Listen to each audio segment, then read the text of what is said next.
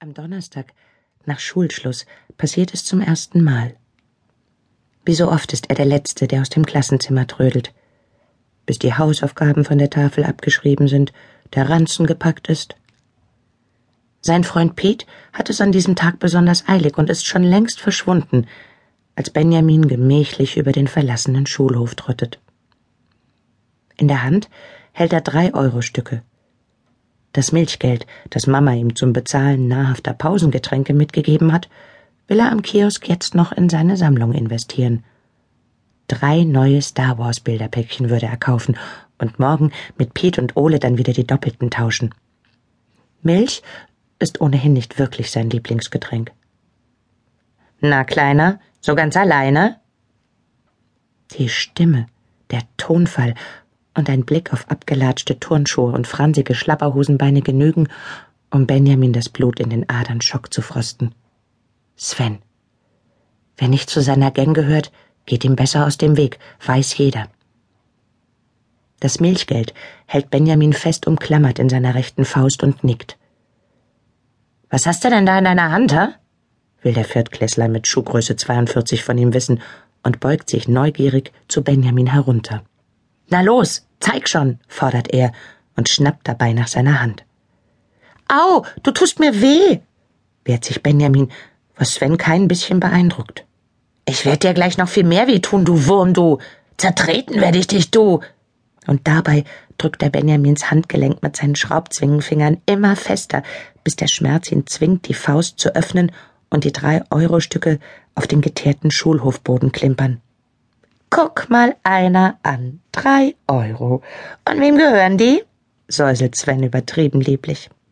Mi, mi, mi, mir, stammelt Benjamin leise. Wem?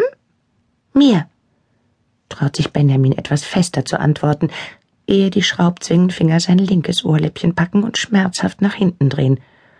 Wem? wiederholt Sven und stiert ihn dabei mit aufgerissenen Augen an. Dir. Sven lässt los, der Schmerz lässt nach. Warum nicht gleich so, du Zwerg? grinst der Riese befriedigt und will sich schon breitbeinig vom Acker machen, um die Ecke warten schließlich seine Kumpels, als ihm noch etwas einfällt. Du sammelst doch Star Wars Bilder, oder? Und weil Benjamin sich sicher ist, dass Sven ihm ganz bestimmt keine schenken will, schüttelt er lieber erstmal verneinend den Kopf. Sofort macht der Riese auf der Turnschuhsohle kehrt, schnappt sich Benjamins rechtes Ohrläppchen und zischt ihm Spucke versprühend ins Gesicht. Wer mich anlügt, hat ein echtes Problem. Benjamin nickt heftig, weil er tatsächlich Star Wars Bilder sammelt und jetzt weiß, dass Lügner bei Sven ein echtes Problem haben. Wir sehen uns, du Nullnummer. Verlass dich drauf. Deine Sammlung ist nämlich meine, kapiert? sagt's und legt Benjamin mit Druck seine Pranke auf den Kopf. Kapiert? Ja, presst Benjamin heraus, obwohl er im Moment überhaupt gar nichts mehr kapiert. Zu keinem ein Wort, ist das klar, du Pfeife? Ne Petze mach ich platt. Benjamin nickt, wie betäubt. Ein letzter Schubs, der ihn benommen taumeln lässt, und Sven ist von der Bildfläche verschwunden, so plötzlich wie er aufgetaucht ist.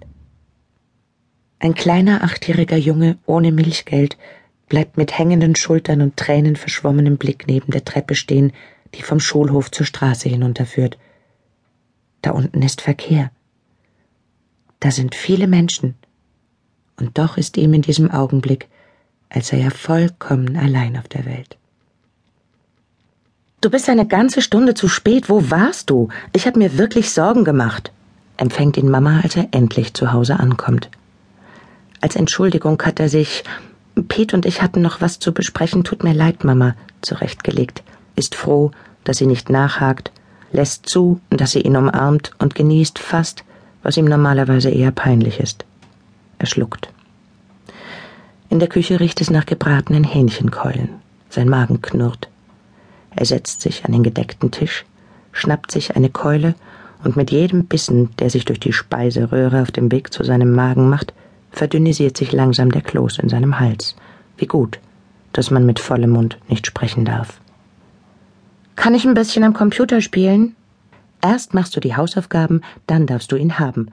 Eine Stunde, länger nicht. Danach ist er wieder im Zimmer deiner Schwester.